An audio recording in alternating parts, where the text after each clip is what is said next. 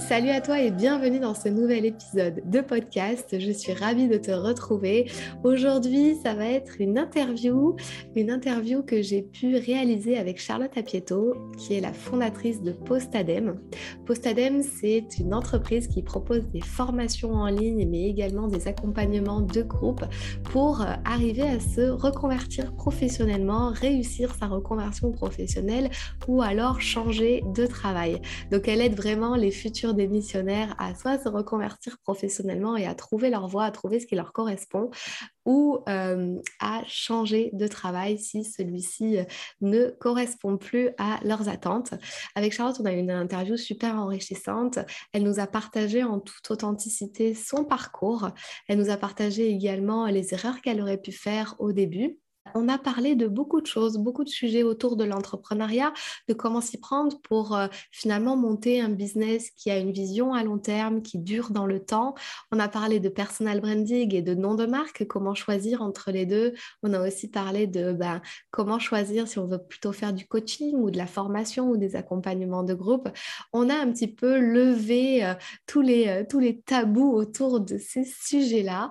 et on a eu une interview vraiment extrêmement enrichissante. Si celle-ci vous a plu, vous pouvez euh, la noter sur Spotify ou sur Apple Podcast avec 5 étoiles ou nous mettre un commentaire sur YouTube puisque le format vidéo est disponible sur ma chaîne YouTube Fanny de l'Esprit. Je vous souhaite une très belle écoute et je vous dis à très vite. Bienvenue dans le podcast qui t'aide à révéler pleinement qui tu es. Je suis Fanny, coach en accomplissement personnel. Ma mission est de t'aider à gagner confiance en toi, en estime de toi à gérer ton stress et tes émotions, mais aussi à vaincre tes peurs pour passer à l'action. Chaque semaine, j'aborde des sujets dans le développement personnel qui t'aideront à t'épanouir et à révéler pleinement ton potentiel. Dis-toi que tout est possible. Il suffit juste d'y croire. Hello Charlotte Salut Fanny Écoute Charlotte, merci beaucoup d'avoir accepté mon invitation aujourd'hui pour, euh, passer sur le podcast Révèle ton potentiel. Je suis vraiment ravie, ravie de t'avoir. Euh, c'est euh, un honneur pour moi de t'avoir parce qu'en fait, euh, ben, tu m'as quand même euh, beaucoup, comment, beaucoup inspiré à mes débuts, etc. Je suivais beaucoup le blog de, de Postadem quand moi j'ai commencé. Donc, c'est ce qui m'a aussi, moi, aidé. Et j'aimerais aujourd'hui ben, qu'en fait, on, on, parle un petit peu de toi, ton parcours, comment t'en es arrivé là et toi, quelles sont ben, finalement tes clés pour se reconvertir professionnellement, réussir cet exercice euh, au mieux. Hein. Alors moi, j'ai lu ton livre, donc euh, Charlotte, euh, c'est la fondatrice de Postadem, mais je t'ai présenté un petit peu en amont. Donc le mieux là, c'est que en fait, je te laisse te présenter qui tu es, que fais-tu dans la vie, et en fait, je demande à mes invités de se pitcher en 30 secondes. C'est parti, c'est à toi. Excellent exercice. Eh bien, écoute, je peux me présenter en tout cas ici comme fondatrice de Postadem. J'ai d'autres identités, mais dans le cadre de ce podcast, je pense que c'est le mieux. Euh, et donc, euh, j'ai créé une société depuis quatre ans euh, maintenant qui accompagne les personnes en reconversion à trouver ce qui les fait vibrer, à concrétiser leurs projets, que ce soit un nouvel emploi ou de l'entrepreneuriat. et dans ce cadre-là, eh bien, on a créé des programmes de formation, j'ai écrit un livre, on a un podcast, tout un univers qui est dédié au, au futur des missionnaires. Bien, timing tenu. Bravo à toi. cool. Alors, tu sais, au début, je pose trois questions pour apprendre à se connaître un peu plus. Donc, la toute première question que j'aimerais euh, bah, te poser à toi, c'est en fait, si demain, je te donne 5 euh, millions, 10 millions d'euros et je te les donne sur ton compte en banque personnel à toi, qu'est-ce que tu ferais avec? bah déjà, je le répartis euh, mieux que d'avoir ça sur mon compte courant. Première étape, euh, j'optimise ça. Euh, qu'est-ce que j'en fais? Écoute, je pense qu'il y en a une partie qui est dédiée à l'environnement dans lequel j'évolue. ce qui compte beaucoup pour moi, c'est le lieu où je vis, les lieux où je me déplace, où je reçois des gens, où je vois des amis, etc. Donc, je l'investis dans, dans mon propre lieu de vie déjà. Euh, ensuite, ce que j'en fais, c'est que j'en investis une partie pour mon propre business aujourd'hui, celui que j'ai, donc Postadem. Euh, je vois d'ailleurs dans quoi j'investirai en priorité. Euh, alors, après, c'est assez technique, donc tu me diras dans quel niveau de détail tu veux rentrer. je prendrai aussi des bureaux. ça, c'est quelque chose que j'aimerais beaucoup. D'ailleurs, c'est un projet que j'ai 5 millions d'euros sur le compte en banque ou pas d'ailleurs. D'avoir des bureaux avec une partie euh, pour moi, et Postadem est une partie euh, avec des coworkers, donc ça permettrait aussi de faire euh, ce projet-là, mais en, x10 par rapport au projet de départ. et écoute, je pense que sur l'essentiel de l'investissement, ce serait ça. en tout cas, que je peux partager ici. Après, il y aurait plein d'autres projets d'utilisation perso, mais la base, ce serait ça. Hmm. Pas, d'investissement immobilier ou. Euh, Parce que je mettais dans, dans, perso. Là, je, me restreignais un peu à l'univers de Postadem et à mon, lieu de vie, mais effectivement, euh, on partirait, c'est ce que je te disais sur la répartition de, des 5 millions, on les mettrait différemment, dont dans de l'IMO, clairement. À ok, waouh. Ok, donc plutôt investissement au niveau pro, etc. et un petit peu au niveau perso. Ok, cool. Euh, est-ce que tu as quelque chose qui t'arrive de super positif en ce moment, en ce début d'année 2022, euh, que tu pourrais nous partager euh, eh ben, beaucoup de choses, beaucoup, beaucoup de choses. Euh, ce que je peux partager, c'est que j'ai passé la six semaines en, vadrouille, euh, un petit peu. J'habite à Nice maintenant depuis, depuis bientôt deux ans, cela dit. Avant, je vivais à Paris. Là, j'étais en vadrouille à Paris, j'ai été à Lyon, à Megève, à Champéry, j'ai été voir la neige que j'avais pas vue depuis 15 ans. là, je vais repartir à Prague la semaine prochaine. Enfin, voilà, j'ai plein de, de, voyages prévus. Et donc, le point positif de ce début d'année 2022, c'est que je refais de la place aussi au côté nomade que j'avais un petit peu abandonné ces deux dernières années. Euh, et, c'est quelque chose qui fait du bien. Euh, avec des gens euh, que j'apprécie, dans des environnements qui sont stimulants, parce que c'est ça que j'y recherche aussi. D'ailleurs, un petit peu comme les bureaux dont je te parlais, là, le, projet, même sans les 5 millions, c'est de pouvoir être dans un endroit aussi différent, entouré de personnes qui sont stimulantes, où c'est challengeant, où j'ai plaisir à aller voir ces gens-là. et c'est ce que je recherche aussi quand je suis en, déplacement, en fait. Hmm. Donc voilà, le, un, un, des nombreux points positifs de ce début d'année, c'est ça. On pourra peut-être en reparler, mais aussi trouver cet équilibre, voilà, euh, vie pro, vie perso, surtout quand on est entrepreneur. Et euh, là, tu viens de le dire, tu, voyages. J'aurais des questions peut-être par rapport à ça, dans le sens où euh, c'est pas forcément facile, ben, quand tu vas à un endroit temporairement pour une petite durée ou quelque chose comme ça, ben, de garder ses routines, de garder une stabilité, un équilibre. Par exemple, si, si je te pose la question tout de suite, comment tu fais toi pour là la semaine prochaine, donc si tu pars à Prague, pour t'organiser, garder ta routine, pas casser en fait tout ce que entretenir un petit peu euh, tout ce que tu fais au quotidien quel est ton, ton secret ou euh? Euh, En fait, il y a les routines de boulot et il y a les routines perso. et les deux sont ces deux challenges différents. C'est-à-dire que dans les routines boulot, c'est que tu as certaines régularités comme la réunion d'équipe par exemple, ou alors c'est que tu veux. Enfin, moi, j'ai pas de, de, semaine type, donc ça c'est assez facile, mais j'ai des créneaux que je vais bloquer, je sais ce que j'ai à faire. Donc, sur les routines boulot, ça change rien à mon fonctionnement, c'est-à-dire que j'ai mes trois, mes trois objectifs chaque semaine. J'ai trois, ce que j'appelle les rocks, les big rocks, les gros cailloux euh, que je vais avoir accomplis dans la semaine. Et ça, que je sois en déplacement, que je sois à Nice, peu importe, en fait, je sais ce que j'ai à faire pour ma semaine. Mais alors après, que je sois dans un avion le mercredi, que je sois en train de me balader le jeudi après-midi à Prague, peu importe, parce que de toute manière, je ne travaille pas 50 heures semaine habituellement. Donc ça ne vient pas chambouler non plus trop mon, mon rythme de vie et de travail. Euh, sur les routines perso, c'est ça qui peut être un peu moins facile. Euh, moi, en routine perso, j'ai euh, notamment le yoga et le sport au quotidien. j'ai tout ce qui est alimentaire, c'est-à-dire que ben, je m'alimente sainement. Il y a des compléments alimentaires aussi que je prends. Donc, c'est plutôt l'hygiène de vie qui n'est pas évidente à garder quand je suis en déplacement. c'est plutôt ça le challenge. Donc, j'emporte mon tapis de yoga.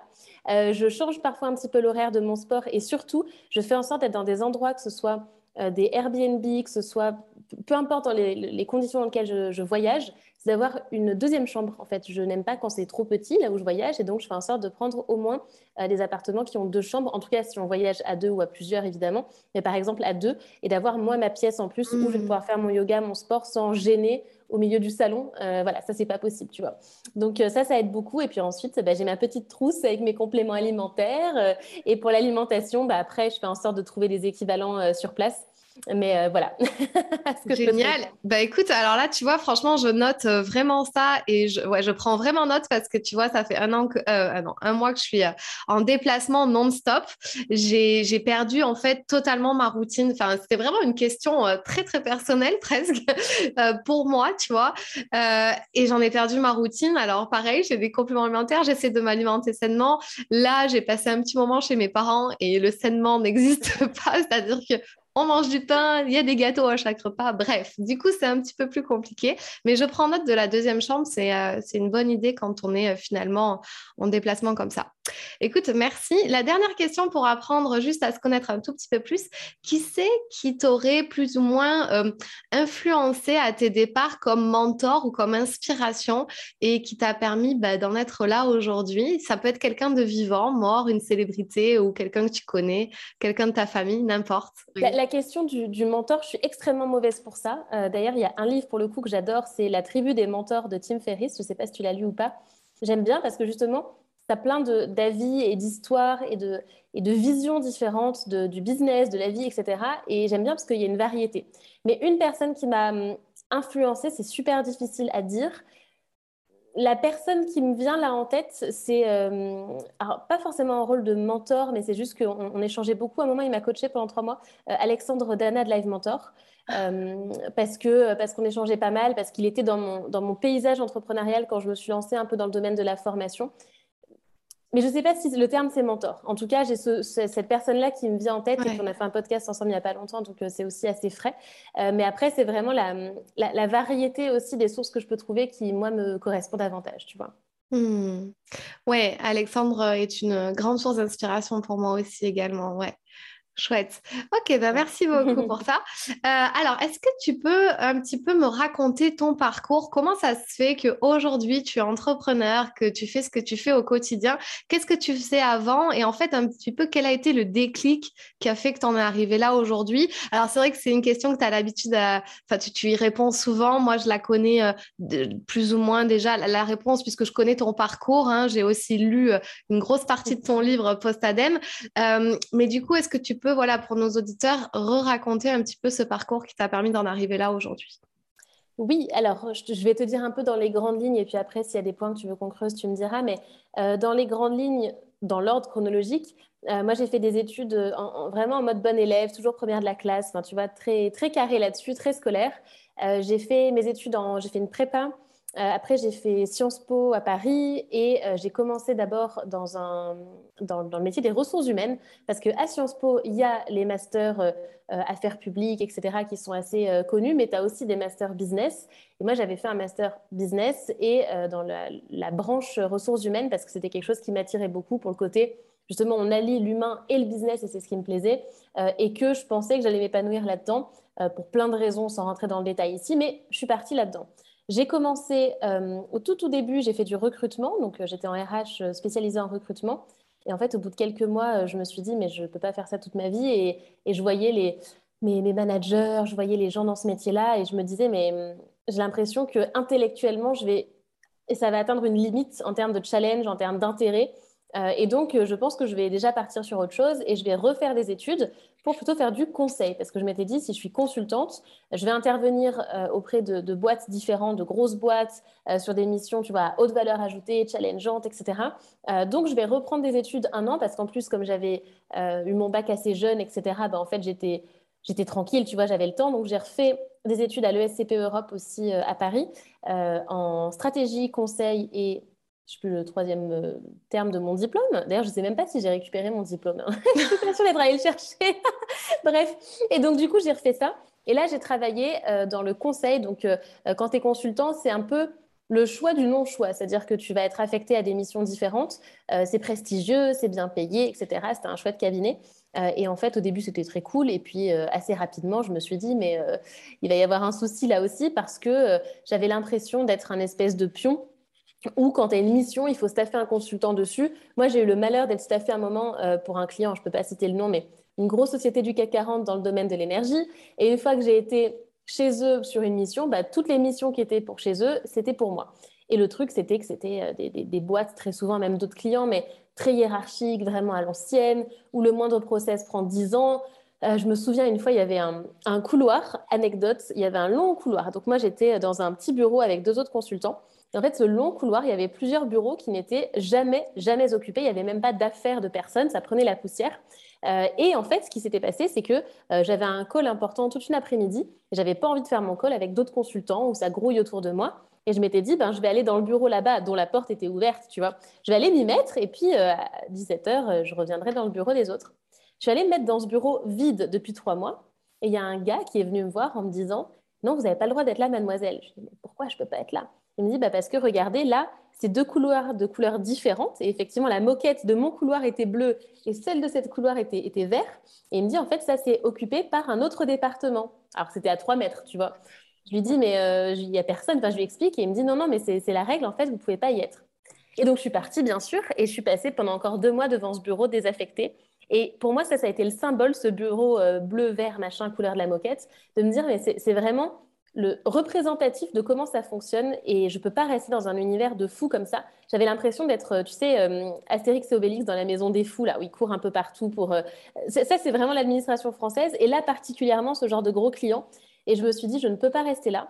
Je, stagne intellectuellement, j'ai l'impression d'être un espèce de pion. Euh, voir un peu une assistante de luxe parce qu'on est payé très très cher pour en fait faire des missions qui ne sont pas forcément passionnantes. Et donc tout ça mis bout à bout, eh ben, je me suis dit, bah, c'est parti, on va trouver euh, ce que je pourrais faire d'autre. Sauf que quand tu as fait des études là-dedans, tu as un prêt engagé, que tu t'attends à avoir une certaine carrière, ben, c'est assez déroutant de se dire que tu vas faire autre chose. Donc je suis passée par toute une phase d'introspection, de, réflexion sur ce que je voulais, sur qui j'étais, etc. Euh, par par chance, entre guillemets, euh, j'étais tombée dans le développement personnel vers mes, 17 ans suite à un, problème personnel. Et du coup, j'avais pas, mal d'outils et de ressources à ma disposition. C'est juste que bah, il était peut-être temps de s'en servir. Et donc, a commencé ce, voyage vers ce que je voulais, etc. Et donc, euh, il y a eu toute une phase de questionnement jusqu'à ce que mon corps me dise coucou, en fait, tu vas devoir t'arrêter plus tôt que prévu. J'ai fait ce que j'appelle un, mini burn-out parce que je sais aussi ce que peut être un vrai gros burn-out et ce n'était pas le cas. Mais en tout cas, ça a été suffisant comme déclic physique pour me dire, OK, il faut que ça change et il faut que, il faut que j'arrête ça et que je sois dans un environnement où je me sens à ma place. Donc après ça, j'ai cherché un job. Je me sentais pas de monter ma boîte tout de suite parce que je pensais que j'étais trop scolaire pour ça, que j'avais pas le profil pour ça, qu'il fallait forcément être un peu aventurier pour être entrepreneur. Donc je l'ai pas fait, mais je me suis dit, je vais être moi-même salariée de start-up, d'une start-up qui démarre. Donc j'ai trouvé un job très très rapidement, j'ai pu poser ma dème et donc, j'ai été euh, formatrice et commerciale euh, en start-up. Et ça a été le début euh, de, mes liens avec le monde de l'entrepreneuriat parce que les mois précédents, je m'étais beaucoup renseignée avec des événements, des conférences, des start-up week-ends. Je ne sais pas si tu en as déjà fait, mais les start-up week-ends, c'est assez sympa. je rencontrais plein d'entrepreneurs et tout, mais j'étais pas encore dedans. Là, on était dans un incubateur, donc j'en rencontrais plein des entrepreneurs et ça a été le déclic de me dire, bah, en fait, euh, c'est pas des super humains, tu vois, c'est des gens comme moi qui ont leurs compétences, qui ont aussi leurs leurs failles, leurs doutes, etc. Et finalement, je peux peut-être faire pareil. Donc, j'ai eu des side projects, notamment dans l'éducation. Euh, j'ai fait pas mal de choses là-dedans. Et, euh, après, j'ai fini par euh, quitter ce job au bout de seulement quelques mois, en rupture conventionnelle pour le coup. D'un commun accord avec mon employeur, c'est tombé à pic pour nous deux. et c'est là que je me suis lancée en tant qu'indépendante. J'ai d'abord fait du freelance et après, j'ai créé, j'ai créé Postalem. Ouais, ok. Euh, juste, j'ai une question par rapport à, ce que tu as dit juste avant. Comment on, se rend compte euh, finalement de, euh, de, de, en fait, tu, as parlé d'un espèce de burn-out, enfin de burn-out. Tu avais fait le tour de la question et il y avait l'environnement qui ne te plaisait pas et il y avait aussi cette mentalité autour de, enfin, dans le job que tu avais avec, ce, par exemple, cet espace qui n'était pas, pas utilisé et toi, ça te rendrait folle enfin, de, de voir ce truc-là non utilisé alors qu'en fait, voilà. Est-ce que, comment on fait la différence euh, entre quelqu'un qui se dit je sais pas si j'aime mon si j'aime plus mon job ou si en fait j'aime plus la mentalité qu'il y a autour tu vois parce que je suis tombée sur une coachée euh, qui, ça me vient comme ça euh, qui a eu cette problématique-là, qui en fait est dans un environnement négatif. Mais est-ce qu'elle aime plus véritablement son job, tu vois? Et je crois qu'il y a une différence à faire à ce niveau-là. Comment toi, tu peux expliquer ça? Ben, Pour moi, c'est de faire un peu des scénarios. C'est-à-dire de, se dire, par exemple, si mes missions, mes, tâches du quotidien étaient les mêmes, mais dans tel autre endroit, dans tel autre environnement, est-ce que ça changerait quelque chose? Est-ce que je serais soulagée ou est-ce que ce serait pire? Simplement de faire des espèces de scénarios comme ça. Et même, j'ai envie de te dire, de, faire ces scénarios, euh, de les tester dans la vraie vie. Euh, par exemple, le fait d'être en télétravail, est-ce que quand tu fais ton boulot, mais chez toi tranquille, sans voir tes collègues qui peut-être partagent pas la même, tu parlais de mentalité, on peut utiliser ce terme-là, tu vois, est-ce que ça change quelque chose? Donc pour moi, c'est dans tous les cas, de commencer par un diagnostic. La base de la base, euh, tu, dois le faire aussi dans tes coachings, c'est de commencer par un diagnostic de qu'est-ce qui va, qu'est-ce qui ne va pas, euh, qu'est-ce que je veux, qu'est-ce que je ne veux plus, et qu'est-ce qui aujourd'hui me pèse. Et je pense qu'il faut vraiment identifier les moments, un peu les, anecdotes comme je l'ai fait là. C'est le, moment hyper fort, mais très concret. Par exemple, c'est le moment où mon chef m'a dit ça, cette phrase-là, ça s'est pas passé. le moment où il s'est passé ça, ça s'est pas passé. Ça, j'ai eu la boule au ventre à ce moment-là, d'écouter son corps aussi. Dans quel moment on a la boule au ventre, dans quel moment on a des, symptômes, des manifestations du fait que ça ne va pas? Et c'est ça qui va t'aider ensuite à voir d'où vient exactement le problème. Hmm. Ouais, Bon, c'est très clair quand tu l'expliques, toi, j'avoue. Euh, ok. Et alors, du coup, pour la suite, donc, euh, qu'est-ce qui a fait que finalement, euh, je ne sais pas si Postadem, c'est considéré, enfin, tu le considères comme une start-up, mais c'est plutôt un organisme plutôt, voilà, de formation, de coaching, etc., d'accompagnement. Du coup, qu'est-ce qui a fait que tu t'es pas dirigé vers le monde de la start-up en disant, bah, je veux monter, genre, vraiment une solution sur le web, etc., comme on le voit dans les startups. Qu'est-ce qui a fait que tu as tu as, pris cette, ce chemin-là, en fait euh, je, ne sais, je sais plus, en fait, à l'époque où j'étais beaucoup dans l'univers startup, pour le coup, je ne sais pas quelle est la définition exacte, tu vois, littérale de la startup pour savoir si on peut considérer ça comme ça ou pas. Moi, j'ai un peu cette image de la startup qui va, qui va lever des fonds et qui va chercher à scaler dès le départ. Euh, moi, c'est aussi l'objectif. Alors, la levée de fonds, euh, euh, enfin, je ne vais pas rentrer dans le détail ici, mais ce n'est pas, pas exactement ce modèle-là. Euh, après, je ne suis pas organisme de formation non plus. Euh, on ne fait plus de coaching à proprement parler. Donc, tu vois, c'est un peu, un peu hybride. C'est-à-dire que la, vocation de Postalem, ce n'est pas d'être un, organisme de formation qui va, par exemple, dispenser ou même du bilan de compétences et s'arrêter là. Il y a une ambition de croissance qui est forte. Donc, si on part de ce principe-là, il faudrait regarder la, définition exacte de la startup.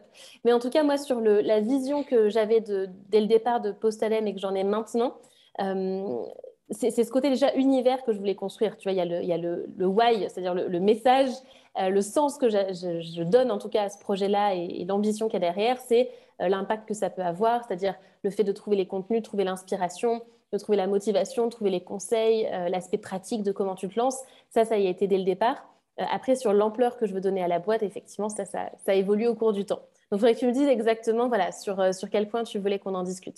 Oui, c'était plutôt euh, pourquoi ne pas avoir euh, monté finalement une start-up voilà, comme, comme dans la comme dans laquelle tu as pu travailler ou tu as baigné dans cet univers-là? Qu'est-ce qui a fait que finalement tu as pris ce, ce chemin-là? Pour moi, l'univers dans lequel j'étais, des startups, euh, tu vois, a notamment que j'ai en tête, euh, c'est le même modèle que le mien, c'est-à-dire qu'à part que moi, je suis euh, en autofinancement, tu vois, mais sinon, sur le principe, c'est la même chose. moi, ce que j'ai recherché, c'est la, la simplicité et la preuve dès le départ que euh, c'était rentable comme business. Et c'est vrai que dans, les startups que j'ai pu côtoyer, euh, peu importe que ce soit rentable là tout de suite, c'est surtout de lever des fonds. Euh, mais on ne va pas chercher une rentabilité immédiate, voire tu as, as, des startups qui ont plusieurs années, qui ne sont plus vraiment derrière des startups, mais qui sont toujours pas rentables. Mais c'est pas grave parce que c'est le business model, tu vois. Mais moi, je cherchais dès le départ à être rentable. Je cherchais dès le départ à ce que ce soit simple.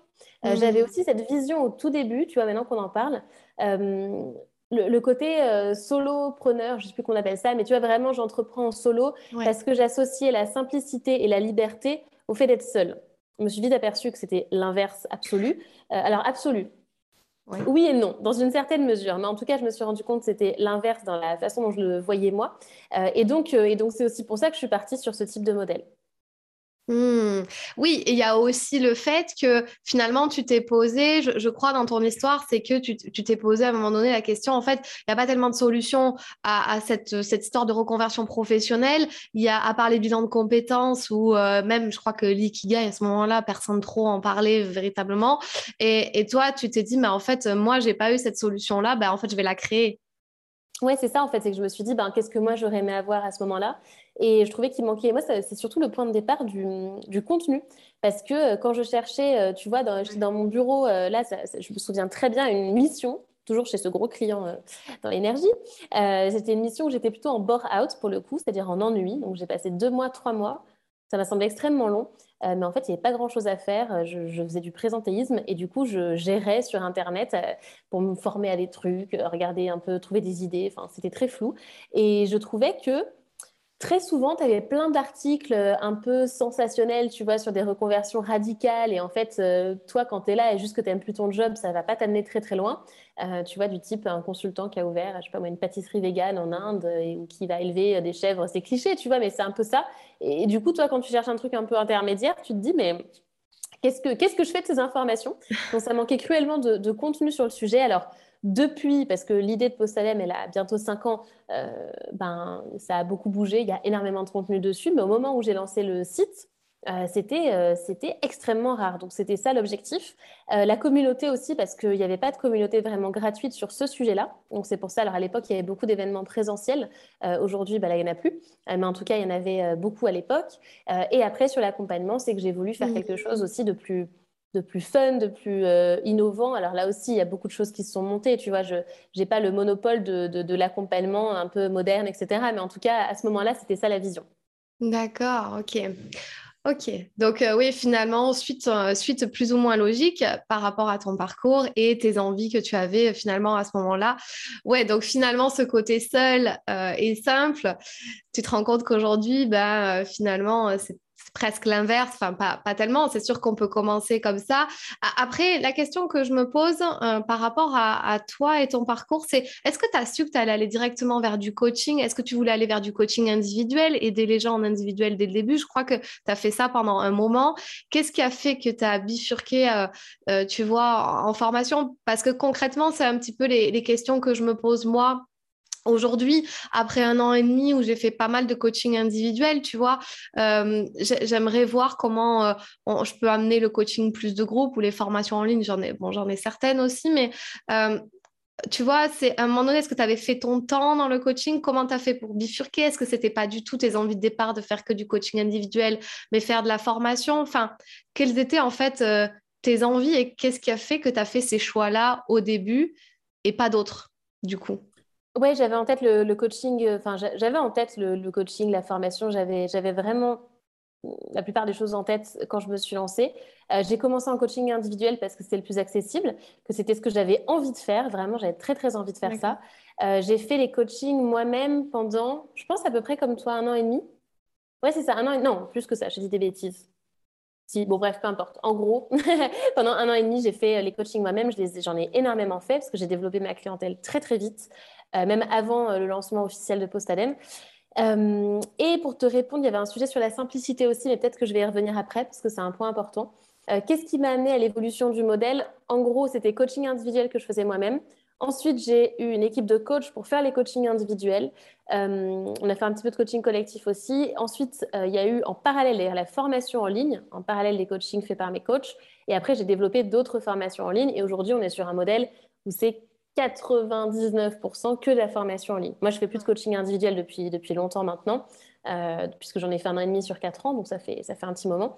Et, euh, et voilà, pourquoi j'ai évolué vers ça? Parce que d'une, le coaching me plaisait, surtout au début, euh, mais je m'en suis assez rapidement lassée.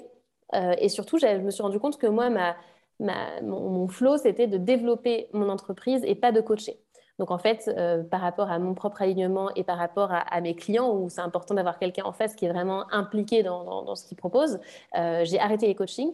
Euh, et ensuite, c'est par rapport à, l'ambition que j'ai pour l'entreprise, par rapport aussi à, l'impact et au volume de clients qu'on peut aussi gérer, à la simplicité du modèle aussi. Donc, il y a beaucoup de variables qui rentrent en, compte. mais c'est essentiellement ça. Et c'est pour ça qu'aujourd'hui, c'est vraiment de la formation en ligne. Mmh. Et tu voulais revenir sur la simplicité Oui, je voulais revenir sur la simplicité. C'était quoi que je voulais te dire euh, sur le fait d'être seul Oui, c'est ça. C'est qu'en fait, tu peux te dire que être seul, c'est de la simplicité. C'est totalement possible de rester. Tu peux rester 10 ans euh, seul et simple si tu ne cherches pas à croître, en fait. C'est complètement possible. C'est-à-dire que si tu abordes ton métier comme un métier, euh, j'ai envie de te dire, dans une posture un peu d'artisan plus que de chef d'entreprise, ou par exemple, tu es passionné par le coaching et ce que tu aimes, c'est juste coacher, euh, écrire par exemple, etc., ben, c'est simplement que tu vas euh, plafonner en termes de, clients et de chiffre d'affaires, mais c'est complètement OK si ce que tu viens chercher, c'est le coaching. Tu vois, et tu n'auras pas besoin forcément d'avoir d'autres personnes dans ton équipe ou de complexifier euh, ton modèle. Par contre, si tu as une ambition plus importante en termes de chiffre d'affaires et de structure de boîte, et ben là, effectivement, tu ne peux pas continuer à le faire seul. Et, ta liberté, ta tranquillité, tu vas le trouver euh, dans le fait de recruter, euh, dans le fait de faire évoluer ton modèle aussi, etc. Donc, euh, ça dépend de ce que tu veux. Hmm, ok, intéressant ce que tu dis, mais en fait, tu vois, tu t'es laissé aussi la possibilité d'expérimenter ça un temps et de et d'un petit peu bouger les choses. Est-ce que toi, tu, dans, le cadre des formations de, de Postadem, tu demandes quand même aux gens d'avoir une ligne directrice ou justement bah, de faire un petit peu comme ça, d'expérimenter les choses? Parce que c'est vrai qu'au début, on se dit, ouais, le coaching, ça va être super. Euh, voilà. mais je pense qu'au bout d'un moment, on a un peu tous fait, pour, discuter avec beaucoup de, coachs hein, quotidiennement, on n'a pas tous fait le tour. Mais ce que je veux dire, c'est que le coaching individuel, euh, ça, fait, ça, peut faire un temps hein, dans, le, développement de son business. Et après, on a envie de passer à autre chose. Ce qui, je pense, est normal et humain. Mais est-ce que toi, dès le début, tu donnes quand même, tu, donnes les possibilités aux gens de dire, bon, si tu vas dans ça, je sais que tu les fermes pas, que tu les bloques pas dans un seul système, mais comment tu t'y prends euh, véritablement quand ils ont une idée comme ça, mais que finalement, ils savent pas, puisque après expérimentation, sans expérimentation, on ne peut pas savoir. Si Moi, je savais pas qu'au bout d'un an et demi, tu vois, j'allais commencer à faire mon temps finalement dans ça. Sur le timing du coaching, moi, je pense qu'il y a deux scénarios possibles. Il y a le premier, c'est d'arriver par la porte du coaching et de coacher et de se dire, mais en fait, j'ai plus envie de prendre ma, posture de chef d'entreprise que de coach. C'est une possibilité. Euh, et je pense qu'il y a un autre scénario que je vois aussi, mais chez des entrepreneurs plus avancés, euh, où eux, ils étaient, par exemple, dans le business.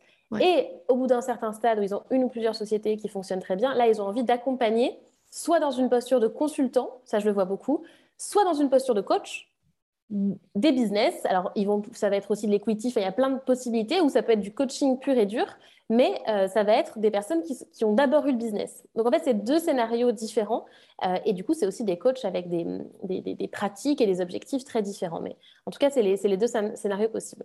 Euh, dans le cas où on est sur un profil de coach qui a commencé par le coaching et qui ensuite veut faire grandir son entreprise, moi, je peux tout à fait le comprendre. Et quand on se lance au tout démarrage, euh, je vois aussi la différence chez les personnes qui le font par envie de coacher ou par envie d'avoir un business qui les rend libres, qui aiment l'humain et qui, du coup, vont faire du coaching en, logique et aussi parce que c'est un métier qu'on voit beaucoup passer, qui se développe beaucoup, etc. Donc, par rapport aux personnes qu'on que, qu'on accompagne et sur ce qu'on leur dit là-dessus, c'est d'expérimenter et de pivoter, en fait. C'est complètement OK de pivoter. C'est-à-dire qu'au tout début, moi, j'ai fait mes premiers coachings euh, un peu en mode test avec ce que j'appelle des cobayes euh, avant de vraiment lancer ma, boîte. Euh, quand on est lancé, tu vois, moi, mon rôle chez Postalem, il a énormément évolué en quatre ans. Ce que je fais de mes semaines aujourd'hui, ça n'a rien à voir avec ce que je faisais de mes semaines il y a quatre ans. Donc, c'est complètement normal. Par contre, ce qui compte, je trouve, si on veut avoir un business, en tout cas, qui, soit, qui soit solide et où les clients et l'audience suivent et que ça ne part pas dans tous les sens, c'est que la vitrine la marque, le message de la marque reste stable. Après, ce que le dirigeant fait dans les coulisses, qui fait quoi, euh, ce que lui fait, ça, ça peut évoluer, ça, ça peut pivoter. Par contre, le pivot un peu systématique, permanent de la marque, du message, etc., en fonction euh, des questionnements intérieurs du moment de celui qui a fondé ça, ça, c'est possible, c'est un modèle, mais on ne peut pas aller très loin comme ça, tu vois? voilà en tout hmm. cas ma perception. Ah ouais, super intéressant. Ouais, là, tu viens exactement de, répondre. Oui, alors j'étais pas du tout dans la dans le dans l'optique de d'aborder le, le sujet du dirigeant qui a monté des business, des entreprises et qui après a la posture de coach et notamment coach business pour justement euh, dire euh, comment, comment lui il a fait pour en arriver là, développer des business qui génèrent euh, voilà, un, bon, un, bon, chiffre d'affaires et après inculquer ça aux autres. ce que je comprends tout à fait, il y, en a, il y en a plein qui font ça et qui font donc le chemin inverse et ce qui est top aussi puisqu'on en a vraiment besoin de ces gens-là. C'était vraiment dans cette première optique et tu vois, j'ai eu une discussion avec une coach l'autre jour qui, qui vend du coaching de vie, pas forcément à des tarifs à étiquette, tu vois, pas très, pas très cher, mais à des tarifs normaux, on va dire et puis finalement, elle a son agenda qui est plein. Et là, elle se rend compte qu'elle n'a pas le temps de développer la partie business ou la partie formation ou scaler le business tout simplement, puisque elle a tout ce temps-là qui est pris pour les coachings. Et elle se dit, bah, va falloir que je refasse un peu une mise au point, comme une, refonte un peu de tout. Justement, quand on est à ce stade-là, qu'est-ce que toi, tu, euh, qu'est-ce que quels seraient tes conseils ou tes idées pour en fait pas non plus perdre ta clientèle que tu as là qui te permet de vivre, mais du coup de dégager euh, du temps pour pouvoir euh, penser autrement les choses? En fait, c'est euh, déjà si elle se rend compte de ça, c'est qu'elle a envie elle d'évoluer vers autre chose. Elle pourrait très bien vouloir rester sur le coaching et, c'est vraiment chacun son choix. Pour moi, il faut savoir prendre des, des choix, des décisions entre guillemets radicales. Moi, j'étais dans cette situation il y a deux ans oui, donc tu vois, ça fait, ça fait deux ans en fait que j'ai arrêté le coaching. Ça a été vraiment radical. C'était de me dire, bon, Là, je suis dans une impasse, c'est-à-dire je sais que j'ai envie de faire évoluer mon modèle, mais pour le faire évoluer, j'ai besoin d'un temps que je n'ai pas puisque je fais des coachings. Donc c'est très simple, c'est que j'ai arrêté les coachings. Donc j'ai perdu, euh, enfin, je, risquais de perdre euh, la grosse majorité de mon chiffre d'affaires, mais en fait, c'était sinon le serpent qui se mord la queue et j'avais pas envie d'être là trois ans plus tard de ah, tu vois. Parce que quand on, quand on a quitté son job, qu'on a fait ce travail de quitter une situation euh, confortable, entre guillemets, d'un job pour se lancer, c'est pas pour reproduire la même chose et de se remettre dans une prison qui ne nous correspond plus si ça nous correspond plus. Donc je me suis dit, ben, c'est très clair, c'est-à-dire que je ne prends zéro, zéro nouveau client, je termine avec mes clients en cours parce que j'ai l'engagement et que je tenais à eux et que j'avais envie d'aller au bout. Par contre, je ne prends aucun nouveau client et ce temps qui va se dégager progressivement, eh bien, je vais m'en servir pour faire évoluer le modèle. Euh, en fait, à partir du moment où tu fais ça, ça va se décanter progressivement. Euh, et surtout, c'est que le temps en dehors des coachings, il soit bien utilisé. C'est surtout ça, parce qu'elle ne coach pas de 8h à 23h. Même moi, tu vois, j'avais énormément de clients, j'en refusais aussi. Euh, pour autant, tu as des heures dans ta journée, dans ta semaine. C'est juste que ces heures, qu'est-ce que tu en fais? Et si tu continues à faire des actions qui servent ton ancien modèle économique, ça ne marchera pas. Si tu, fais si tu, es, euh, tu passes ces heures à, te poser 36 000 questions sur comment tu vas communiquer, sur ton nouveau message, etc., tu, vas aussi, entre guillemets, perdre du temps. Si tu en ressens le besoin, bien sûr qu'il faut le faire, mais je pense qu'il faut à un moment, arrêter de se poser 36 questions et se dire qu'est-ce que je veux C'est plus de temps, euh, impacter plus de monde, euh, avoir tel tel objectif. Et ben à partir de là, c'est quoi les actions que je dois faire pour ça? Si par exemple, je veux pivoter sur un, modèle où j'ai 50% de coaching, 50% de formation en ligne, et ben j'identifie mes sujets de formation en ligne en fonction de ce qui est ressorti en coaching avec, euh, avec mes coachés. je fais mon plan pour lancer mes formations. Je me forme au lancement de formations en ligne, au marketing, etc et je me fixe une échéance de euh, dans six mois, j'ai lancé ma première formation en ligne. Et tu sabotes pas ton business parce que tu restes sur le même sujet, sur la même audience en fait, donc ça change rien. C'est juste que le format pour, euh, pour délivrer ton accompagnement est différent. Et surtout, ce qu'il faut te dire, c'est que ces clients-là que tu as eus ou ceux que tu vas refuser parce que tu prends plus de coaching, bah, ils vont être clients de tes formations en ligne. Si tu mets en place un, modèle intelligent pour ça. Donc, en fait, c'est juste de prendre une décision à l'instant T qui est de faire changer ton business model et euh, de j'ai envie de dire, d'implémenter derrière le modèle que tu veux créer. Hmm, ouais, super intéressant. Merci pour ça. Euh, du coup, ça m'a fait penser à une question. Est-ce que ça, c'est pas fait véritablement euh, euh, une erreur que tu n'aurais pas vue dès le départ C'est juste, tu t'es rendu compte, comme on disait au début, tu as expérimenté les choses, tu t'es rendu compte que tu es arrivé au bout d'un truc et que tu n'avais pas envie de passer à autre chose. Du coup, tu as mis, as mis un, stop net tout de suite. Euh, quelles sont les erreurs selon toi que tu aurais pu faire au début et que tu aurais pu éviter, qu'on peut faire dans cette reconversion professionnelle ou quand on veut se mettre à son compte, hein, je parle, j'entends? Euh, déjà, par rapport au fait de me dire d'un coup, euh, OK, j'arrête les coachings, je tiens à dire, c'est parce que, et j'ai la personne en tête précisément qui m'a dit ça, qui s'appelle Gaëlle. C'était quand on discutait avec Gaëlle, elle me dit, mais tu sais, moi, je suis passée par là. Et en fait, pour me dégager du temps, c'est très clair, c'est que j'ai dû en fait arrêter les coachings et t'inquiète, tu trouveras des solutions. Et le fait qu'elle me dise ça, le, lendemain, j'ai dit, OK, j'annonce, j'arrête les coachings. Mais si quelqu'un m'avait pas dit, c'est possible de changer, de couper le truc radicalement et tu trouveras des solutions, j'aurais peut-être mis plus de temps.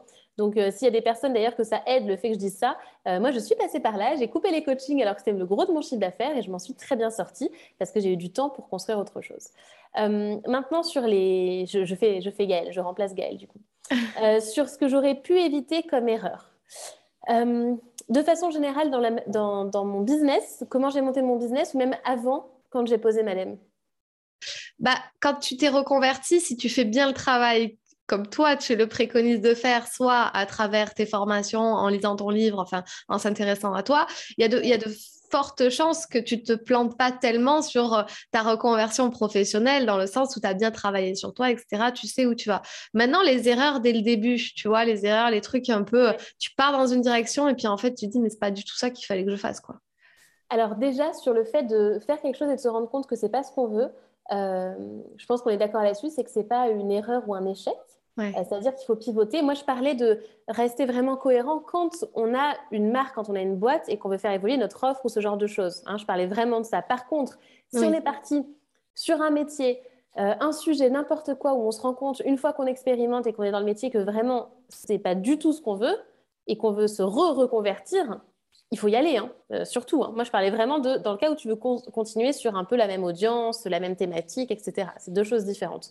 Euh, en tout cas, moi, dans, mon cas, sur mon business euh, précisément, la première erreur qui me vient en tête, c'est que j'ai pas, pas mis assez le paquet sur l'acquisition. Tu vois, par exemple, quand j'ai lancé le site, exemple, la première semaine, donc ça date, mais j'avais lancé le site, j'avais eu 11 000 visiteurs la première semaine parce que j'avais un réseau assez étendu, parce que j'en avais, voilà, j'avais bien géré ma, ma, com, mon lancement, puis je pense que le nom de Postalem aide aussi pas mal. Euh, et en fait, j'avais pas suffisamment, enfin, j'avais pas un site qui convertissait suffisamment bien, ce qui fait que j'ai perdu quasiment l'intégralité de ce trafic parce qu'ils m'ont pas laissé leur adresse email, parce que c'était pas bien mmh. conçu. Il y avait des bases, mais si tu veux, avec le recul, je me dis, purée, c'est pas suffisant. Et même sur d'autres choses, j'aurais dû faire la publicité plus tôt. Euh, enfin, c'est vraiment l'acquisition où je trouve qu'aujourd'hui, par rapport à où en est la boîte, c'est la, faiblesse. Pour moi, la faiblesse, elle est là. Euh, et elle est liée à ce que j'ai construit depuis le départ. Donc, même si on avait, qu'il y avait quand même une stratégie, euh, je pense qu'on était à, 30% de ce qu'il aurait été possible de faire. Donc ça, c'est vraiment pour moi une erreur. Et comme c'est un truc de long terme, là, on met ça en place, etc. Mais c'est quelque chose qui prend du temps. donc, donc c'est un petit peu dommage. Euh, autre erreur, je réfléchis comme ça. Euh, oui, autre erreur, mais c'est vraiment business comme, euh, comme erreur aussi, mais c'est qu'en fait, si tu n'as rien à vendre, tu ne vendras pas. Et moi, j'ai fait cette erreur-là, de reposer pendant un peu trop longtemps sur un modèle où j'avais trop peu d'offres, trop peu de formations avec des lancements occasionnels, et ce qui fait que tu as des pics de chiffre d'affaires dans l'année, et que derrière, en fait, euh, ben, autant pendant un mois, deux mois, trois mois, tu n'as rien à vendre. C'est même pas que les gens ne veulent pas acheter chez toi, c'est que tu n'as rien à leur vendre ou tu ne leur proposes rien. Ce qui fait que tu as des pics comme ça, et en termes de gestion de trésorerie et de gestion du risque de ta boîte, ben, c'est un peu touchy. Euh, et ça, c'est une erreur maintenant que là, justement, on est en train de faire évoluer et, on en voit les résultats. Euh, tu vois, là, on est fin janvier et janvier, c'est un bon mois parce qu'il n'y a pas eu de pic comme ça. Mais du coup, on a un modèle beaucoup plus, je trouve, stable, solide euh, et pérenne. Donc ça, c'est très bien. On commence à en voir les fruits de ce travail-là. Mais en tout cas, c'est d'avoir des choses à vendre et surtout d'avoir des choses à vendre plusieurs fois à nos clients. Parce que c'est qui nos meilleurs clients? Euh, C'est ceux qui sont déjà là, euh, qui sont déjà satisfaits, où il y a un lien de confiance et qui sont prêts à acheter ce qu'on va faire. Et du coup, c'est très dommage de se focaliser sur toujours d'avoir de nouveaux clients, alors qu'il suffit de vendre autre chose aux clients qu'on a déjà. Et donc, c'est ça, je pense, l'erreur que j'ai fait dès le départ en me disant, ah, bah, c'est un client, il a déjà payé, donc tout le reste, limite, je lui donne. Maintenant, il faut que j'en trouve d'autres. Bah, en fait, non. C'est ceux qui sont fidèles et qui sont là, où tu as une relation de long terme et où là, tu vois, on, augmente le nombre de formations qu'on a et il y a des personnes qui les ont quasiment toutes et que du coup, on accompagne sur du plus long terme. Donc, moi, je trouve que ça a plus de sens déjà pour nous au niveau de l'équipe euh, et au niveau du business, c'est beaucoup mieux. Donc, en fait, euh, de, vendre plusieurs fois euh, aux mêmes personnes. Waouh, ok. Euh, là, j'ai un milliard de questions, mais t'inquiète pas, je vais pas toutes te les poser. Euh, il y, en a, y en a plusieurs. La toute première, c'est euh, donc super, super clair et tout, tout ça. Euh, la première, c'est que tu viens de dire, euh, je sais plus, tu as, as, parlé de Postadem qui était le choix du nom de la boîte. Finalement, qu'est-ce qui a fait que tu n'es pas allé vers euh, ton, ton personal branding avec ton nom à toi? Alors, je sais que tu utilises quand même pas mal le storytelling et dont ton histoire à toi pour aussi promouvoir Postadem, mais sur quelqu'un qui justement se dirait, bah, moi, je sais pas, et d'ailleurs, j'ai vu justement Pareil, j'ai une amie euh, coach qui se pose véritablement la question de qu'est-ce qu'elle doit faire? Est-ce qu'elle doit garder son nom ou est-ce qu'elle doit utiliser un nom qui regroupe euh, un peu ce qu'elle veut faire dans sa boîte? Quel conseil tu pourrais euh, donner à une personne qui, se pose cette question-là? Bah, En fait, une fois de plus, c'est quel est ton objectif avec cette boîte? Où est-ce que tu veux l'emmener? Moi, j'ai choisi un nom de marque parce que, parce que déjà, je trouve que c'est beaucoup plus parlant. Parce que j'avais pas envie de me et il n'y a pas de jugement là-dedans, là-dedans, mais de me noyer dans une, une masse de coachs en leur nom, où du coup, on ne voit pas tout de suite de quoi ça parle, où il faut pouvoir pitcher son activité. Moi, je me suis dit, je veux un nom où les gens, dès qu'ils le voient, mais ils s'en souviennent. Et c'est le cas. Euh, et je voulais un nom euh, un peu, un peu provoque, vraiment fort, tu vois. Euh, et surtout un nom où si moi, un jour, je veux poser madame, je peux le faire, tu vois. Si c'était Charlotte Apieto coaching ou je ne sais quoi, ça n'aurait plus de sens avec euh, ce que je développe aujourd'hui. Ça aurait été compliqué d'avoir des coachs. Donc, euh, euh, d'ailleurs, a, tu vois, une erreur que j'ai pas faite et que je suis très contente de ne pas avoir faite, c'est d'avoir un business en mon nom, parce que ça ne correspond pas à ce que je voulais développer.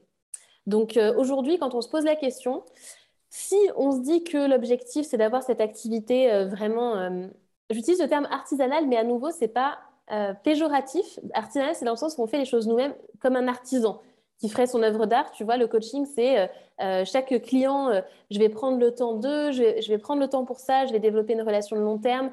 ce côté vraiment un peu sculpteur, artisan, Ça, c'est OK si tu es en ton nom parce que tu n'as pas forcément envie de développer davantage et que ça, dépasse toi. Mmh. Par contre, si tu sens que ce qui te stimule dans tout ça, c'est le côté business, c'est l'ampleur du projet, c'est le développement du projet, alors attention parce qu'à un moment, ça peut arriver avec ses limites. Et la limite, euh, la limite, elle peut être assez haute, tu vois. Mais moi, je fais partie d'un mastermind que, que, tu connais du coup.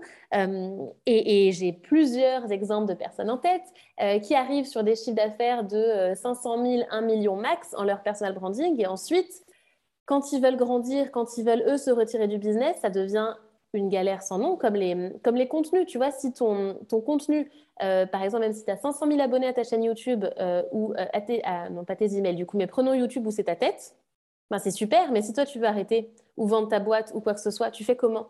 Tu vois Alors que s'il n'y a pas que ton visage à toi, qu'il y a un nom de marque, etc., ce sera beaucoup plus simple de faire la transition. Et j'ai beaucoup d'exemples d'entrepreneurs autour de moi qui ensuite doivent faire ce pivot et ça ne se fait pas en trois mois, tu vois, de, switcher de ton branding à toi à celui d'une marque. Donc, ça hmm. dépend de ce qu'on veut faire. Ok, donc tout va dans la stratégie euh, plus ou moins de départ quand même. Oui, c'est ça. Après, on peut évoluer et, et si on se rend compte qu'on évolue, par exemple, que finalement, on n'a pas envie d'être tout seul, que peut-être qu'on veut devenir une vraie société euh, avec plusieurs offres, avec une équipe, etc., hmm. et que ça correspond moins, et eh ben, à ce moment-là, on pourra le faire. Mais après, c'est un, c'est un choix, tu vois, tu as aussi, je pense à, je, donne, j'évite de donner des noms, mais j'ai un, une personne en tête qui fait à peu près 2 millions de chiffre d'affaires, 2 millions 5. Euh, j'ai deux personnes comme ça en tête. Euh, ça repose sur leur personal branding, donc ça fonctionne, ils arrivent à, faire grossir la boîte comme ça. Il y a une équipe, ça va très bien. Mais si un jour ils veulent vendre ou arrêter, je ne sais pas ce que ça va devenir. Moi, je construis aussi Postalem dans une optique où si un jour je veux poser ma, propre dème, je pourrais le faire. Hmm. Ouais. ouais. Oui, oui, parce que tu, ouais, tu, n'es pas forcément, euh, ouais, pas forcément derrière, derrière. Alors bon, maintenant, euh, on connaît, euh, quand on s'intéresse un petit peu plus, on tombe forcément sur toi, sur ton histoire, etc. Mais ouais, c'est sûr que si demain tu disparais, les formations peuvent toujours être là, etc. Moi, c'est plus moi dans les nouvelles formations, c'est plus moi la formatrice, sauf dans, dans Side Project et Nouveau Départ, qui sont les deux formations phares, en tout cas à l'heure actuelle. Euh, mais tu vois, les contenus, c'est par écrit, c'est par email, donc ça, il n'y a pas besoin de voir ma tête. Euh, et ensuite, euh, les articles sur le site, c'est plus moi qui gère depuis déjà mmh. trois ans. Donc, ah oui. donc en soi, je suis, je, suis, moins pied et poings liés, toujours en partie, bien sûr, tu vois, évidemment. Mais en tout cas, ça, progressivement, je, ce ne sera pas nécessaire. C'est intéressant ce que tu dis, puisque tu dis que finalement, là, c'est même plus toi presque qui fais les formations, euh, voilà, euh, en vidéo, etc. C'est intéressant parce que du coup, finalement, euh, ton objectif de base, enfin de base, alors c'était de, faire du coaching, hein, puis à un moment donné, ça, a dérivé un peu en, voulant cette posture de chef d'entreprise qui est plus ou moins finalement, enfin c'est ce qui te correspond presque le plus, on va dire, et finalement tu trouves des solutions tu vois, en suivant ton objectif et tes envies à toi, tu trouves des solutions pour bah, déléguer ce qui, toi, forcément, n'est pas forcément le, truc le plus. Euh, enfin, ce que tu as le plus envie de faire, quoi. Parce qu'il y a beaucoup de formateurs aussi qui restent justement dans ce rôle de formateur, qui n'ont pas le temps du coup de développer le reste ou le business ou de le scaler comme on disait tout à l'heure, parce que ben ils doivent tourner les formations, préparer. Les... Ouais. Euh, tu as dit un truc tout à l'heure juste, et euh, là on arrive vers la fin de ce podcast, donc euh, on va gentiment terminer, mais tu as dit quelque chose au début, la seule erreur, entre guillemets, que tu aurais pu faire, c'est de ne pas travailler assez l'acquisition. Alors j'ai juste un, petit truc, tu sais qu'on dit toujours, il faut, il vaut mieux vaut fait que parfait, tu vois, toujours, il vaut mieux se lancer et tant pis et on verra. Tu vois, qu'est-ce que tu dirais à justement quelqu'un qui te dit ça? Dont, moi là, qui te dit ça, qui te dit mais lance-toi, nanani, nanana. Et puis finalement, euh, derrière, tu te rends compte que tu n'as pas mis assez de stratégie en place, que tu avais 11 000 personnes sur ton, sur ton site et pas les stratégies d'acquisition qui étaient là. Juste ce, ce c'est un peu euh, euh, confiance en soi vs stratégie. Qu'est-ce que tu en penses? Ah ben pour moi, aucun regret de l'avoir fait dans tous les cas. tu vois, c'est que il y a eu plein, plein de choses, euh, plein d'erreurs euh, faites. Et quand on dit, euh, parce que moi, quand j'entends des gens dire oui, j'ai fait plein d'erreurs, j'ai eu plein d'échecs, je me dis, mais attends, c'est quelle ampleur d'échecs? Moi, j'ai pas eu de gros, gros échecs. Et en fait, si je regarde des plus petits échecs et des plus petites erreurs du quotidien, mais tu en, en, as tout le temps. Tu vois, tiens, hier soir, on a, on a eu un problème, par exemple. Donc là, en ce moment même, tu vois, je te parlais d'un sujet administratif. et ben ça, ça va être encore une galère à, gérer, il y a une erreur que j'ai faite. Enfin, tu vois, ça fait juste partie du jeu. Donc, pour moi, c'est justement un subtil mélange des deux. C'est-à-dire que tu dois à la fois avoir quand même ta stratégie, ta vision de ce que tu veux faire. À partir de là, tu vas appliquer, tu vas passer à l'action. Mais si tu n'as que la vision et que tu fais pas les choses parce que tu as peur, machin, ben, il va rien se passer. Si par contre, tu es que dans l'action sans réfléchir à ta stratégie, tu fais des actions dans n'importe quelle direction, ça n'a pas de sens. Tu vois, objectif flou, résultat flou. Donc, ça ne marchera pas. Ce qui fait que tu as besoin d'avoir un, subtil équilibre. Et c'est pour ça que je te disais tout à l'heure, euh, un coach qui voudrait faire évoluer son modèle, s'il il coach et que le reste des heures, il se prend la tête et il réfléchit dans 36 000 directions, il regarde ce que font tous les concurrents, comment ils ont évolué, il va pas avancer. C'est-à-dire que oui, avoir des moments euh, de réflexion avec toi-même, moi je le fais, euh, de te prendre par exemple une matinée ou une soirée dans ta semaine vraiment de, réflexion, de prise de recul, ou une fois par mois, une fois par an, etc. Mille fois oui, mais le reste du temps, tu fais des trucs, quoi. Tu vois, tu fais des choses qui vont, qui vont porter des résultats. Mmh. Waouh. Ok. Merci beaucoup, Charlotte, euh, pour tout ça. Euh, tu sais, mon podcast s'appelle Révèle ton potentiel. J'aime bien poser cette question. T'en es où, toi, dans euh, la révélation de ton propre potentiel au niveau, au niveau voilà, dev perso ou business? C'est une excellente question. C'est une très très bonne question qui mériterait d'ailleurs de se poser sur le sujet avec un petit carnet stylo et, et chocolat chaud clairement pas à 100%, ça c'est certain, c'est vraiment certain. Euh, bien plus qu'il y a 4 euh, ans, 5 ans, euh, là, tu vois, même quand je remonte à avant, j'ai même l'impression de ne pas être complètement la même personne. ça n'a rien à voir en termes de, confiance en moi, de, compétences, de sentiment d'être à ma place aussi. Parce que pour moi, le, le fait d'exprimer son potentiel, c'est que la conséquence d'exprimer son potentiel, c'est que tu te sens à ta place. Tu vois ce que je veux dire? C'est que si tu, si tu gardes tout ça pour toi et c'est pas exprimé, tu vas sentir que les gens que tu côtoies, que l'environnement dans lequel tu es, ton quotidien, ça ne matche pas. Alors que si tu l'exprimes pleinement, ça va découler de, de, résultats tangibles en fait. Et ça, vu mon environnement dans lequel je suis, les gens que je côtoie, le fait que je me sente pleinement à ma place, je me dis que mon potentiel est plutôt bien exploité. Mais je sens vraiment qu'on n'est pas du tout à 100%. Euh, que ce soit d'ailleurs au niveau de mon business, parce que je pense qu'il y a encore des, zones d'ombre sur ce que je veux, euh, qu'il euh, y a des choses sur lesquelles je n'ai pas encore pris complètement ma, posture aussi, de, on pourrait parler de posture de leader, de chef d'entreprise, etc. et ensuite, mon potentiel par rapport à, d'autres projets personnels que j'ai, où je sens que je suis au tout début, parce qu'il y a tout un pan de ma vie où je me suis bien développée et d'autres qui sont encore en construction. Donc, je pense qu'on est sur du, du 30%, avant on était sur du 10%. Ok, ouais. Et pourtant, euh, pour euh, vu de l'extérieur, tu as fait quand même un très très beau chemin et, euh, et, et, tu as vraiment un beau développement, que ce soit même personnel ou au niveau business. On sent vraiment cette confiance et, et, cette croyance en tes capacités et en toi, etc. Et c'est ce que moi j'essaie de voilà d'inculquer aux gens chaque jour, développer sa confiance. Est-ce que tu as une oui Je vais te dire juste un truc, c'est parce que c'est super intéressant. C'est hum, je pense que si tu m'avais posé la question de mon potentiel il y a deux ans, donc après deux ans de post-ADEME, je pense que je t'aurais répondu, répondu peut-être 70%. Ouais. Là, je t'en dis 30. c'est l'effet Dunning-Kruger. Je le vis tellement, ce truc-là, c'est incroyable. C'est que les... au bout de un an et demi, deux ans de post-ADEME, j'avais l'impression d'avoir tout compris au business, à la vie, à tout ce que tu veux, comme le dev perso. J'ai commencé à 17 ans. Euh, franchement, à 25, j'avais l'impression d'avoir euh, tout compris, tu vois. Et en fait, au plus, ou, des sujets de spiritualité, ou, ou plein de sujets ou d'investissement, et en fait, au plus j'avance, au plus je me rends compte qu'en fait, je ne sais rien.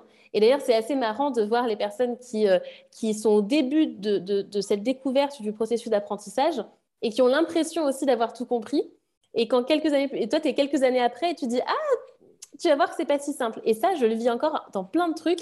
Là, il y a un sujet sur lequel je suis en train de me former et j'ai encore vécu ça. C'était le tout début, j'étais là, j'ai tout compris, euh, c'est bon, je peux expliquer ça aux autres et tout. Et après, blanche, je suis redescendue. Donc, on le reproduit, ce schéma-là, tu vois, inconsciemment, le reproduit. Mais c'est pour ça qu'aujourd'hui, je me, je, me, je me, mets une note plus basse peut-être qu'il y a deux ans, alors que j'ai pourtant beaucoup progressé. Quoi. Ouais, c'est ça, c'est ça. Mais euh, je, je, pose souvent cette question en début de coaching, euh, t'en es où dans ta confiance en toi de 0 à 10 aujourd'hui? Souvent, on me dit, bon, ça va, 7, 8, 7,5, etc. Et on arrive à la fin du coaching, donc à la dernière séance, au bout de trois mois, je repose la même question. Et là, la personne me dit un score inférieur. Peut me dire, bah, en fait, euh, 6, 7 parce qu'il y a encore plein de trucs que je dois bosser et tout, mais c'est-à-dire que ben au début on s'en rend pas compte et après on met, euh, enfin il y a des choses qui sont mises en lumière, on prend conscience, etc., etc. Écoute, merci beaucoup Charlotte. Est-ce que tu as une dernière punchline, euh, citation que toi tu te répètes ou un truc qui te motive au quotidien ou que tu dis pour motiver les autres euh, que tu pourrais nous partager ici? Hum. C'est une bonne question aussi. Je vais te donner, pourtant elle date, donc j'espère que je vais bien te la donner, mais la, toute première citation de Postalem qui, qui m'a inspirée pour Postalem, c'est euh, Oser, c'est perdre pied momentanément. Euh, ne pas oser, c'est euh, perdre pied tout court. Un truc comme ça. Sais plus. Elle est dans le bouquin. Est-ce que tu vois cette, cette citation-là ou pas? Tu la remettras peut-être en description, elle sera mieux. Mais l'idée, c'est que quand on, on, ose, on tente un truc, ben, c'est inconfortable mais c'est temporaire. Alors que quand on fait rien du tout, bah en fait, ah oui, pardon, euh, ne pas oser, c'est se perdre soi-même. C'est ça, la, fin de la citation. Et c'est qu'en fait, quand tu ne fais pas du tout les choses, c'est même largement pire que si tu t'es un petit peu perdu en chemin en faisant quelque chose. Et donc ça, ça me, ça me, ça me motive. Euh, c'est un peu la philosophie, quoi. Waouh, ok. Voilà. Très belle, très belle citation. Je prends note et je la note. Elle était un petit peu approximative, elle était un peu floue, mais c'est ça. ok. Est où est-ce qu'on peut te retrouver, euh, Charlotte? Du coup, on avait parlé euh, des réseaux sociaux. Est-ce que tu peux nous en dire un peu plus? Eh ben, sur tout ce qui s'appelle Postadem, euh, on, on s'y retrouve sur Google. Donc, sur le site Postadem, le mieux, c'est d'être abonné aux emails que j'envoie régulièrement. Il y a le livre Postadem, il y a le podcast Postadem, il y a, y, a, y a, tout. Quoi. Postadem sur Google, il y a de quoi faire. Super. bah, écoute, merci beaucoup à toi. Je t'en prie. Je te souhaite belle continuation et puis à très bientôt. Merci. Si ce podcast t'a plu, je t'invite à t'abonner ou à mettre 5 étoiles ou un like. Et tu peux aussi le partager à tes amis.